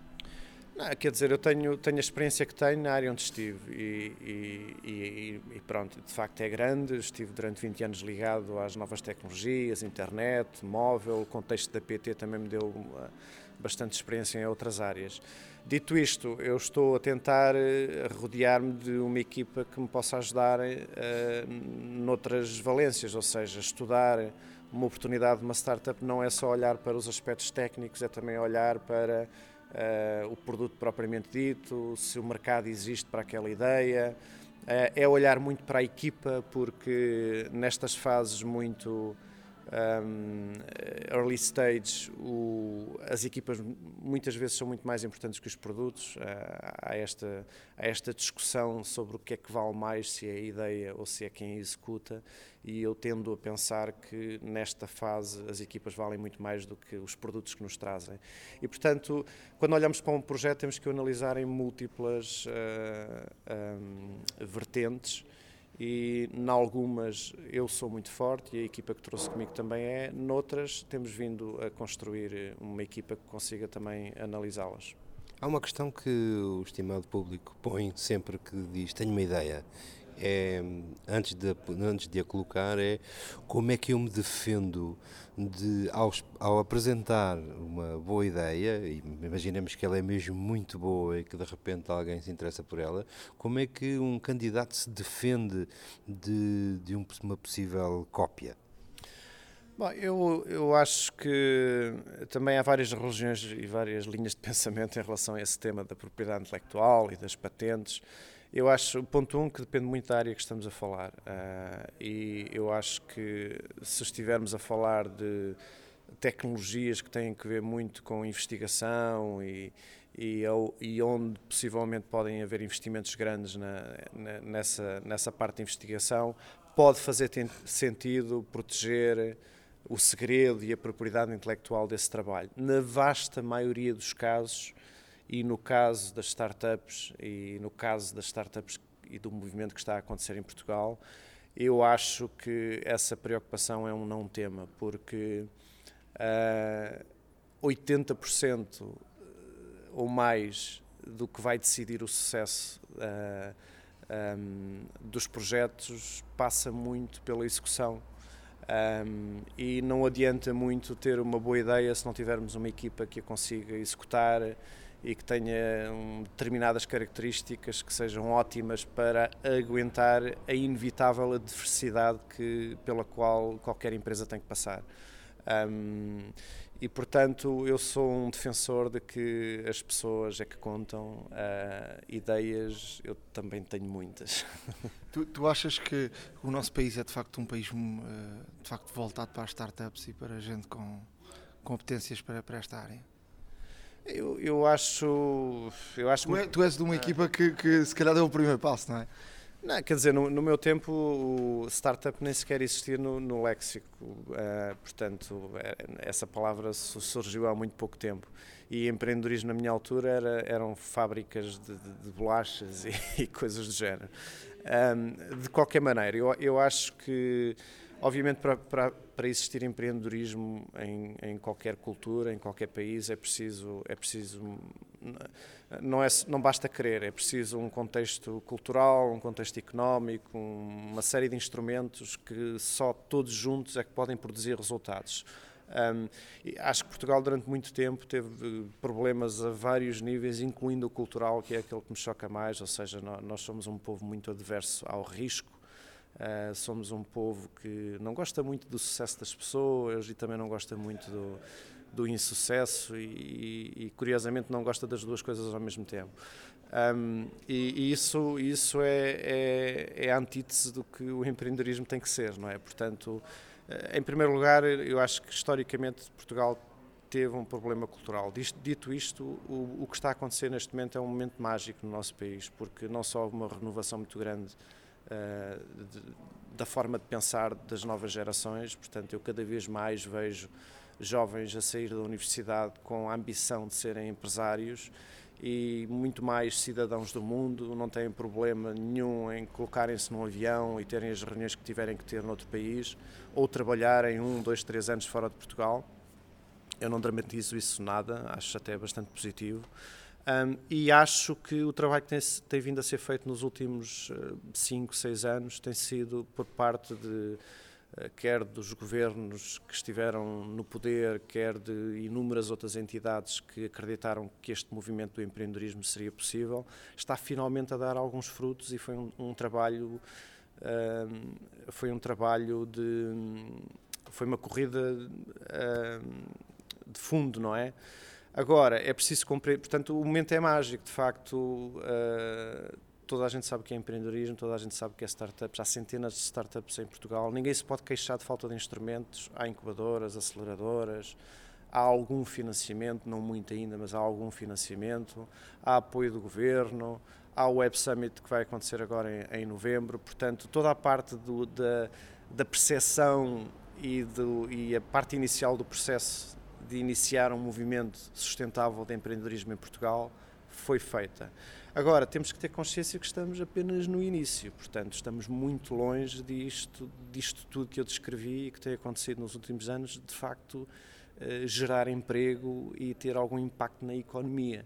Uh, porque há muitas fases que, que, ainda não aconteceram, nomeadamente a fase da sustentabilidade, nomeadamente a, a fase de termos investidores uh, com mais capacidade em Portugal. É preciso compreender que Portugal não tem dimensão nem nunca vai ter para sermos uh, investidores de primeira linha. Mas, mas o mundo está a olhar para Portugal e para as startups portuguesas. O, o facto do Web Summit também vir para Portugal também é um bom sinal. É um ótimo sinal, todo, todo, todos os indicadores são positivos. Estamos é no início do, do, processo e é preciso compreender isso, porque muitas vezes a comunicação social fala de empreendedorismo como se já estivéssemos uh, a ter frutos de, de, alguma coisa e não estamos. E, by the way, o Web Summit não é importante por causa do Web Summit. O Web Summit é importante se o conseguirmos aproveitar depois do Web Summit. Eh, porque o que vai acontecer é que vão estar 50 a 70 mil pessoas eh, em Portugal ligadas a temas de novas tecnologias, investimento, etc. E vão estudar se de facto eh, vale a pena investir em Portugal e virem para cá e fazer algum tipo de projetos com as startups todas que temos e com os empreendedores que temos. E se nós não conseguirmos uh, trabalhar esse momento e não o conseguimos traduzir em, em, em coisas efetivas para o ano que vem, uh, pode acontecer a Portugal aquilo que aconteceu com a Irlanda, que é, esteve, teve lá o Web Summit durante não sei quantos anos e, e não se vê grande, não se vê que isso tenha mudado o país, não é? Portanto, esse, esse é o risco também. Agora, uh, não quero ser pessimista, nem sou por natureza, e acho que tudo o que está a acontecer em Portugal é extremamente positivo e é um, é um momento mágico. E mérito seja dado uh, às pessoas todas que durante estes anos têm feito essa, esta, esta caminhada. Tu e a tua equipa não são propriamente noviços ou novatos em matéria de, de eventos. No, tempo de, no teu tempo de PT, tu foste uma das primeiras pessoas a pegar num evento público de, de participação tecnológica. Uh, antes do CodeBits, que era o que estamos a falar, uh, existiam feiras tecnológicas puras e simples e tu vieste replicar um modelo que já existia parcialmente noutros, noutras sociedades, noutros países e fazê-lo cá. O CodeBits foi um sucesso, tu, entretanto, abandonaste uh, a PT, mas não largaste não largaste o modelo e fizeste a primeira edição há poucos dias do Pixels Camp. Uh, eu queria explicar só muito rapidamente. Um, estamos a falar de um evento em que voluntariamente as pessoas se inscrevem para durante três dias darem o litro, digamos, em projetos que, podem nascer logo ali, uhum. em grupos formados espontaneamente. Eu pego num designer, num técnico, num programador e posso apresentar um projeto, todos eles em condições de igualdade técnica uh, similar. Um, e, e, vimos ao longo dos anos aparecerem boas ideias, algumas comerciais, outras nem tanto, mas ali o que está em causa não é, não é querer fazer projetos para vender logo à, à, à saída do evento, mas sim para até para pescar a equipa. Foi um ótimo campo de recrutamento, penso eu, esse evento. Já se pode falar de um balanço do Pixels Camp? Já, já se pode falar, porque, porque ele já terminou, já temos indicadores, temos as nossas opiniões. Eu acho, acho que acho que este formato tinha que ser recuperado. Uh, nós organizámos o evento sob outra marca durante oito anos seguidos e, e foi curioso que foi a própria comunidade que a determinada altura começou a pedir que nós recuperássemos o, o, o evento. eu acho, eu pessoalmente e, e, as equipas com quem tenho trabalhado sempre tivemos uma relação muito próxima com a, a comunidade de talento em Portugal. Nós, nós não, não, somos um país muito grande e não temos, não temos eh, em dimensão números absolutos uh, um, por aí além. Mas temos uma coisa que eu acho que é única de Portugal, que é esta, esta, este sentido de comunidade, não é? Todos nós nos conhecemos uns aos outros um, e, e, juntos somos todos muito fortes. E, e, e, o evento é um bocado isso, é, é, dar palco a esta comunidade que existe em Portugal. Estamos a falar de números muito interessantes. Uh... Sim, uh, portanto, nós, nós durante três dias uh, reunimos no, na LX Factory os, mil mais talentosos developers de Portugal e não só. Um, tivemos um calendário riquíssimo de palestras durante os três dias, quatro palcos cheios, da manhã até à noite. Um, surgiram de lá quase de 70 projetos, 70 ideias que agora vamos tentar acompanhar. Portanto, os, os números são ótimos e aquilo que estamos a tentar também fazer é, é, é, tentar puxar o conceito do evento para esta área do empreendedorismo e fazer uma ponte mais forte entre o que acontece no evento e o mercado e as próprias, e as próprias empresas. E mais do que isso, fazer com que o evento não sejam só aqueles três dias, tentar manter aqui uma relação viva durante todo o ano, temos algumas ideias sobre como fazê-lo, um, mas pronto, queremos, estamos a tentar ajustar o conceito do evento, que já tem quase uma década, àquilo que é a realidade hoje de Portugal e àquilo que são as oportunidades que hoje existem. Uh, mas sim, estamos muito satisfeitos. Foi, foi uma primeira edição do Pixels Camp fantástica. Um aspecto delicioso que eu, que eu tomei nota no Pixels Camp e já tinha tomado. Durante anos nós fomos bombardeados com a ideia de que as universidades e as empresas têm que trabalhar lado a lado, têm que desenvolver. Nestes eventos existe um contacto direto com, com a comunidade, com o player, com o, eu vejo gente do Porto, de Bragança, de Coimbra, de, de todo o lado, e ainda bem que somos um país pequeno, porque seria incomportável vir pelos próprios meios para, para um evento de três dias para uma grande cidade, se estivermos a falar de milhares de quilómetros, mas aqui a estrutura, nestes eventos, a estrutura dessa ideia das universidades serem polos, eles alheiam-se por completo deste, deste universo. Sim, é, é, difícil de explicar como é que o fenómeno do evento funciona tão bem, mas, mas mais uma vez tem muito que ver com dois aspectos: uma relação genuína que nós temos com as pessoas uh, e, e, a forma como nós uh, construímos o evento a pensar nos participantes. Uh, ou seja, porque há muitas empresas a tentar fazer hackathons e, e, e, eventos de criatividade e concursos de programação, mas normalmente por algum motivo, por alguma concessão que têm que fazer, o evento fica ligeiramente plastificado, ou seja, muitas vezes cria mais anticorpos do que relação com uh, o talento. Um, e, e, isso, e isso nós percebemos muito bem porque nós próprios vivimos de, da comunidade e vivemos a comunidade. Uh, e, portanto, nós, nós, desde o início sempre tentámos preservar muito esse tema. Este evento tem que ser feito a pensar em quem vai lá, nos participantes. Temos que ser completamente honestos e transparentes em relação ao que pretendemos deles e aos nossos objetivos e não podemos deixar que as necessidades comerciais que temos, nomeadamente pagar os custos de produção de um evento gigante como este, se ponham à frente destes princípios.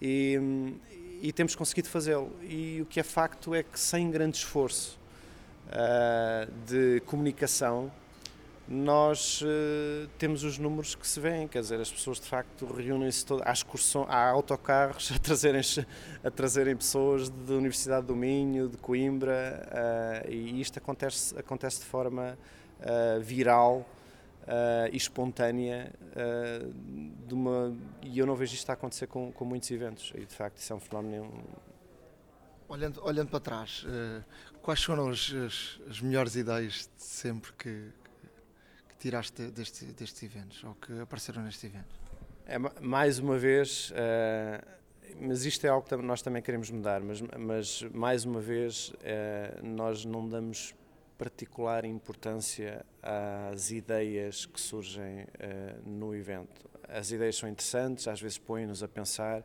às vezes levam-nos a projetos estruturais, mas mais do que as ideias, nós estamos muito mais interessados em perceber quem são as pessoas, quem são as equipas uh, e o que é que elas conseguem fazer. Uh, porque é preciso compreender que são três dias, não é? Aliás, são dois dias, é um concurso de programação de dois dias. Em dois dias ninguém vai fazer um produto comercial. Agora, uh, é a faísca para pensar em coisas ambiciosas. É um palco ideal para eu identificar pessoas com quem eu quero trabalhar. E, e na história identificaste muita gente e foste, e foste buscar muita gente? Durante, durante muitos anos, uh, o, o, evento uh, foi a principal forma de posicionar o sapo e acabou por tornar o sapo num local uh, que era uma ambição uh, para qualquer programador em Portugal uh, estar.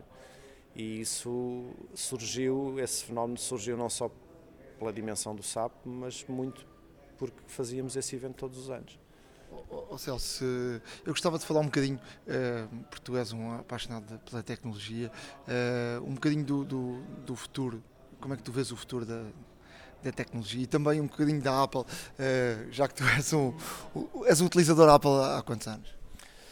Uh, portanto, lembro-me de ter um Classic no, no, Centro de Informática da Universidade de Aveiro, depois larguei, entrei no mundo Estamos do Linux. a falar em que anos?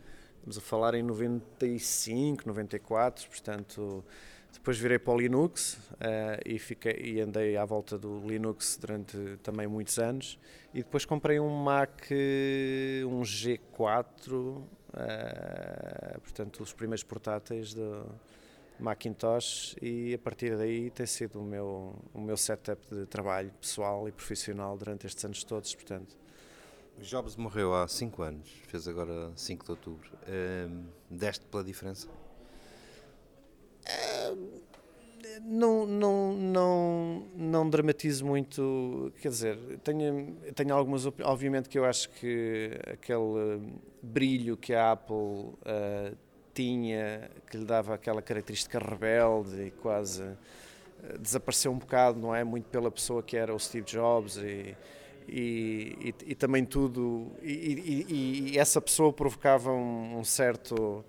Um, uma certa não poupes nas palavras, tu acabas por ser um Jobs português, porque eu vejo nos. Não, eu, não eu vou, te, eu vou essa responsabilidade. Não, não, não, não, eu vou-te dizer, eu, eu saí do Pixels Camp no dia em que, em que fui visitar e, e houve um jovem houve um jovem que veio ter comigo e disse: Eu estou em êxtase, eu acabei de apertar a mão ao Celso. Portanto, isto, isto em si já revela que estás quase no, no boom das apresentações. Não imaginas o quanto isso é estranho para mim, mas, eh, mas não, eu, eu acho que, quer dizer, eu- eu, sou muito, sou muito. O que me interessa a mim, honestamente, é, é, é que a, tecnologia funcione, eh, resolva os meus problemas e, e que eu seja o mais produtivo possível, honestamente. Eh, e nesse sentido, eu continuo a achar que a Apple é uma marca muito forte e, e, produ- e tem um ecossistema com uma consistência e uma qualidade que não se compara com as alternativas. Mas Isto é a minha opinião.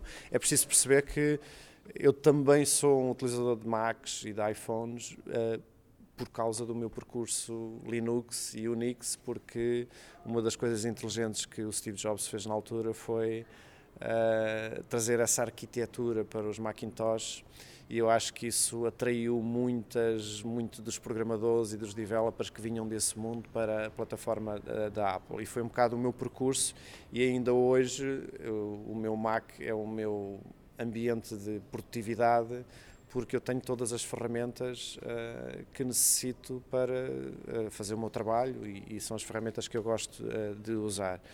Ahm, agora, acho que a Apple II não é a Apple de há 10 anos ou de há 5 anos, é uma empresa muito maior, tem, tem muito mais a perder quando arrisca e, portanto, nota-se que é muito mais cautelosa. ahm, ah, Mais comercial também, não é? muito mais complexa. ah, Comercial sempre foi, vamos lá ver. Não- Sim, mas- a gente mas é que tinha mais- tendência a ver a coisa com os olhos de, de cor-de-rosa, não é? Claro. Porque comercial é o objetivo, era o objetivo de- de- da empresa desde sempre. Aqui a minha questão é, eh, se- quando se nota, eu, eu noto, eh, o se- a falta do secretismo. Eu, eu, durante anos odiei o secretismo, hoje tenho, tenho fal- É, sinto falta é, dele, é. porque criava, uma, criava uma aura. Tu hoje vais para, para um... para um- Mas, mas acho que não é falta de vontade da Apple. Eu- o que eu acho é que ah, o, os o- olhos do mundo... os olhos estão todos em, estão- são muito mais, não é? E, e, portanto, obviamente que investigam, investigam as coisas muito mais a fundo. Não foi há muito tempo que o Nuno me disse: pá, isto agora é uma chatice. A gente, numa apresentação, já sabe tudo. Certo, e, é e- e bate tudo É certo. verdade, já é não verdade. há, ah, não, vou fazer um telefone. Ah, pois, redondo. aquilo, É aquilo já, já sabem pelos fabricantes e pelos. Portanto, aquilo. A é- informação vale dinheiro e obviamente que, que há gente a precisar de dinheiro É. e portanto vende a informação e sabe que eh, qualquer foto ou qualquer Agora, isto, é- isto é um muito, dado muito é um muito, muito mais complexo, não é? O que é que eu vejo agora? Quando- o que eu vejo é que quando puxamos de um lado do lençol, destapamos o, o outro lado. E, e- e, portanto, nós já não vemos aqueles saltos de inovação que víamos há. Quer dizer, há, 10 anos. há 10 anos. exatamente. O, o ano seguinte era sempre um ano em que mudava tudo.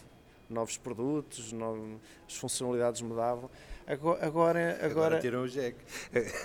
é uma evolução muito mais incremental, porque o que é realmente valioso é o ecossistema. Porque o que aconteceu com a Apple é que eles construíram o chamado ecossistema. Tudo depende de tudo dentro do mundo Apple. Não é? E isso é que produz a economia, isso é que produz dinheiro e isso é que é valioso para a Apple. Não é a característica de hardware, se o processador é são os mais serviços. rápido. É, são os serviços todos que estão à volta do, do hardware que, E dos que é quais tem. dependemos de tal maneira que no dia em que um fabricante me diz, pá, eu queria substituir os teus telefones, e eu disse, não substituís. Por uma razão, não é que eu não gosto do teu hardware, é que eu vou ter que mudar muito mais do que um simples telefone. E isso não, não, pura e simplesmente não é aceitável. Mas num, num aspecto mais geral, sem te comprometer, eu prometo que não, prometo que não usarei isto contra ti. Para onde é que achas que vamos eh, em termos em termos tecnológicos? Neste momento, eh, eh, no móvel as coisas estão muito definidas entre dois entre dois mundos. O terceiro player eh, já era, para, para mim, numa opinião pessoal, não, não, não vinga, não tem hipóteses. eh, Não sei porque é que ainda temos um terceiro player, mas isso é outra A conversa. própria BlackBerry que tem grande importância. eh, tem grande importância. Sim, mas tem, mas eh, nós temos esta guerra, eu e o Aniceto há muitos, muitos anos, porque eu fui um dos, dos primeiros utilizadores BlackBerry eh, e sempre achei que de facto houve ali uma evolução brutal. Eh, o facto de não teres que ir ao, ao telemóvel para puxar os e-mails, eh, não fazeres push. Sim, sim, mas pronto. já onde o Pedro Aniceto me perguntava nos primeiros iPhones, e portanto, se pudermos, e, e não foi assim há tanto tempo, porquê é que tu precisas do copy-paste? Não fazia, o primeiro iPhone não fazia copy-paste, segundo, terceiro, não fazia. Portanto, e vivemos felizes com e eu, e eu dizia-lhe que era essencial para, a minha, para o meu trabalho, porque estava habituado, obviamente, a deixar a caneta de lado e fazer tudo com o BlackBerry. Mas eh, eh, Este foi um parênteses aqui, mas segue lá com a tua. tua Não, era, era genérica e era lata, até para. Estamos na, na reta final. Eh, para onde é que achas que esta estabilidade de dois mundos, esta bipolaridade, eh, não tem fim à vista porque é ó numa das partes? Eh, onde é que onde é que vamos buscar aquilo que nós, que nós uh, utilizadores queremos, que era a convergência total? Uh, eu pensei que ela já estivesse mais perto. Há 10 anos dizia, pá, dá-lhe mais uns aninhos, que isto um dia destes vamos todos trabalhar uh, sem dramas, sem, sem, sem questões de, de, plataforma, e isto está cada vez mais marcado. E qualquer dia numa, num desejo muito meu, gostaria de ter um mundo perfeito em que não houvesse essa, essa houvesse fosse completamente transparente. Tu achas que algum dia conseguiremos uma convergência total? Não, eu, eu acho que vais ter sempre dois players. Uh, e isso é uma tendência não só de, de, das áreas tecnológicas, mas de qualquer indústria. Quer dizer, o mundo globalizou-se, não é? As economias globalizaram, globalizaram-se todas e, portanto, o, o, qualquer, qualquer negócio tende a ter necessariamente que se posicionar como o líder mundial da sua área, não é? Agora, por uma questão de, de mercado e por uma questão até de, de, de, ser o catalisador para a evolução, tem, quer dizer, eu acho que tem que haver sempre um concorrente. Acho que não há espaço para três. Mas acho que vamos viver com, com dois mundos uh, durante muito tempo e não vejo isso como uma coisa negativa, honestamente. Mas até te digo mais, aquele que hoje, e agora o critério de líder também é discutível, porque aquele que vende mais não é necessariamente o melhor. Não, porque é, é, comparar o Google com a Apple é um bocado injusto, porque são modelos completamente distintos, não é? Uh, que, uh, o Google tem andado a experimentar um bocado mais, não tem, não tem sido tão bem sucedido, especialmente no tema das receitas, mas é preciso perceber que o negócio do Google nunca foi o Android. Uh, o negócio do Google é a publicidade online e ainda é hoje, não é? E, e, o Android durante muitos anos surgiu para alimentar esse negócio e não como um ecossistema só por si. Portanto, as pessoas fazem. E, e depois o próprio modelo de, de, de, da ligação do hardware com o software é comple, completamente distinto, não é? O Google baseia-se em fabricantes, em parcerias com fabricantes e num modelo mais aberto do sistema operativo. A Apple controla o ecossistema todo porque isso sempre foi estratégico desde o início. Uh, e portanto, no, eu, eu, acho que esses dois mundos vão continuar a existir e acho, acho que isso é bom. Acho que é bom existirem opções e acho que é bom que cada um dos dois mundos sinta a pressão do outro, porque é da forma que as coisas evoluem, não é? Um, e se assim não fosse, eu acho que seria tudo muito mais uh, aborrecido. Agora, para onde é que vai evoluir a tecnologia? Era essa a pergunta Sim, também. Sim, basicamente. Tu, tu, tu, nós já vimos várias, eu já vi várias uh, coisas que achava que iam ser, uh, é, é, isto, é definitivamente isto. Já passámos da computação local para a computação deslocalizada, já voltámos por vezes à computação local uh, no, no, no, móvel e de repente o móvel parece estar a ir também outra vez em direção à, à, à desmaterialização, seja de aplicações, seja de storage, seja de tudo. Uh, achas que, que, qual, é, qual é a base? Qual é a base que, que tu achas que vai vingar? Se é, se é um, aquilo que já vimos e que achamos, não, agora next big thing, clouds, não é? E de repente a cloud torna-se num grande negócio empresarial, ou não, uh, e agora atender também vamos, se olharmos para o, para o mercado, eu acho que não é tanto assim, acho que fazem mais poeira do que, do que verdadeiramente negócio, uh, e onde é que, para onde é que ficamos? Quem, quem é que quem é que um dia vai dizer pá, o caminho é este, uh, vamos todos seguir, ou então fazemos como aos Lemmings uhum. e uh, a, a, título de, de, curiosidade, eu descobri há dias que os Lemmings não se atiram das falésias uh, ao fim de 52 anos. É muito triste um tipo chegar a esta conclusão. Alguém me veio dizer, é pá, aí a dizer que os Lemmings se atiram das falésias é mentira, nunca nenhum Lemming foi documentado a atirar-se de falésia. Isto, isto, é, mas, mas fica sempre como uma imagem de talvez por um anúncio muito antigo da Apple e da Microsoft, eh, se te lembras dele, do Word, de, do Go Ahead, uh, eh, 1000 Lemmings Can't Be That Wrong, é, é, era muito isso. Mas uh, achas que há uma tendência marcada ou vamos andar neste processo de agora é que é, agora é que é?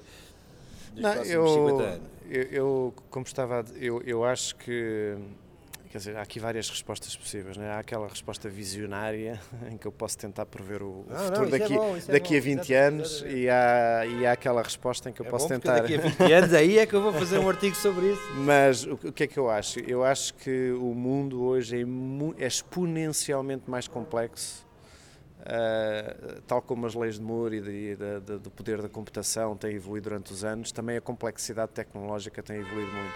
E eu, eu acho que as últimas décadas marcaram-se por construir infraestrutura, por construir os building blocks daquilo que são hoje os tais ecossistemas que existem, não é? Ah, e, e por isso é que nós andámos anos a discutir se o processador era mais rápido, ou se eu tinha mais RAM, ou se a minha placa era. Hoje já ninguém se preocupa com isso. O que nós queremos é que as apps funcionem, o que nós queremos é que os problemas das nossas vidas tenham solução, o que nós queremos é maior conforto, não é? Ahm, e, e, portanto, o que é que eu acho? Acho que nós, a tecnologia de base a estas coisas é tão complexa que nem vale a pena eh, eh, falar do futuro em termos de, de evolução tecnológica. A minha última questão prende-se com eh, algo que eu tenho vindo a perguntar aos, aos meus entrevistados ultimamente, porque se prende com a questão da privacidade de dados e da intrusão de, um, de uma, qualquer entidade que controle eh, comunicações.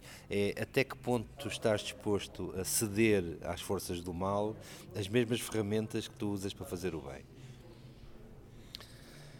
Eu acho que nós vamos ter que nos habituar a. O, tema, o, o que acontece é que a definição de privacidade vai mudar, ou seja, aquilo que nós consideramos ser eh, privado nas nossas vidas hoje eh, vai ser diferente daqui a uns anos. E, e, e eu acho que tendencialmente aquilo que nós achamos que é privado hoje vai desaparecer, ou seja, e nós temos que nos habituar a isso, ou então eh, desligamos, o que também não é possível que, que, que aconteça. Ahm, o que eu vejo, até porque tenho filhos, é que, é que os comportamentos são completamente diferentes. Ou seja, eh, eu posso continuar, por exemplo, vou dar exemplos práticos que é mais fácil de explicar. Para mim faz-me imensa confusão que eh, muitas, muitas pessoas, alguns amigos meus, exponham de tal forma a sua vida privada, a vida da sua família e dos, dos seus filhos, muitas vezes, em redes sociais para que toda a gente veja. Faz-me faz imensa confusão. É uma, é uma coisa que, que eu não consigo Mas faz fazer. parte da natureza humana também, eh, o mostrar, o, Sim, mas eh, o que eu, o- há, um- há uma linha que se calhar é uma linha moral, que tem muito a ver com a nossa educação, que, que eu não ultrapasso, não é? Mas a partir daí tudo vale, ou seja, eu, eu também, ao, ao mesmo tempo que digo isto e ao mesmo tempo que pareço extremamente conservador, porque não gosto de pôr fotografias dos meus filhos ou da minha família em qualquer rede social, seja num círculo privado de amigos ou não, não ponho online. Ah, e isto parece extremamente conservador para uma pessoa como eu, mas ao mesmo tempo acho que a partir daí tudo vale e eu não tenho problemas nenhuns em ter todos os meus dados de cartão de crédito, todo, todo, todo, todo o meu percurso, tudo o que faço na internet, eh, tudo, completamente em cima de serviços de terceiros, porque porque a partir do momento em que eu estabeleço uma linha muito clara, também percebo que se eu quero viver o mundo em que estou e se quero participar no futuro, eu também tenho que fazer cedências. Ah, e, e, e, portanto, o, o que eu acho, o que eu acho é que esta linha que divide e que vem muito das convicções e da educação de cada uma das gerações, não é? Está sempre a alterar-se. Ou seja, a minha linha não vai ser divisória, não vai ser igual à dos meus filhos, nem à dos meus potenciais eh, netos. E, e isso é que está, isso é que está a mudar muito. Portanto, se, se nós olharmos para jovens hoje, nós vemos que eles expõem as suas vidas privadas de tal forma no mundo digital que para mim é, é difícil de compreender. Ah, mas também compreendo que é, um, que é a evolução humana a funcionar, portanto não, não, ah, não tenho, não tenho problemas nenhums com isso. Eu, eu acho que na generalidade para pessoas da nossa idade ah, aquilo que nós achamos que é privacidade vai desaparecer, tudo vai ser público, tudo vai estar na cloud, tudo vai ser tratado e, e, e, e tudo vai ser conhecido, portanto, e é isso que nós nos temos que habituar honestamente. Pedro, vamos uh, despedir-nos do, do Celso. Muito obrigado por nos abrir a porta da, da tua casa. Obrigado eu por nos terem visitado e está aqui uma porta aberta. Se quiserem fazer cá mais edições da um, Hora da Maçã, Hora da Maçã uh, são mais do que bem-vindos. É um prazer ter-vos aqui convosco. Muito obrigado. iServices, where service meets creativity. Bem, infelizmente chegou ao final este, este podcast, o 21. Um, estamos aqui, eh, ou tentamos estar aqui sempre 15 em 15 dias. Se houver oportunidade de estarmos antes, estaremos. Um, deixamos uh, os nossos contactos e já sabe que pode seguir-nos um, e deve seguir, uh, não estar de caneta e papel ou de iPhone a apontar tudo o que dizemos aqui, ou as dicas que damos, ou as aplicações, ou alguma coisa que falamos aqui. Podem e devem seguir-nos no nosso blog, ahoradamaca.wordpress.com. se quiserem contactar connosco, podem fazê-lo através de, de e-mail uh, a hora da maca gmail.com e estamos também noutras plataformas. Sim, uh, nas redes sociais, em twitter.com barra hora underscore da underscore maca e em facebook.com barra hora da maca. Estamos também presentes no SoundCloud, portanto em soundcloud.com barra hora underscore da underscore maca. Bem, um forte abraço a todos, estamos de volta o mais rapidamente possível. Estaremos de volta em breve. Um grande abraço e obrigado por nos ouvirem. A Hora da Maçã e não só.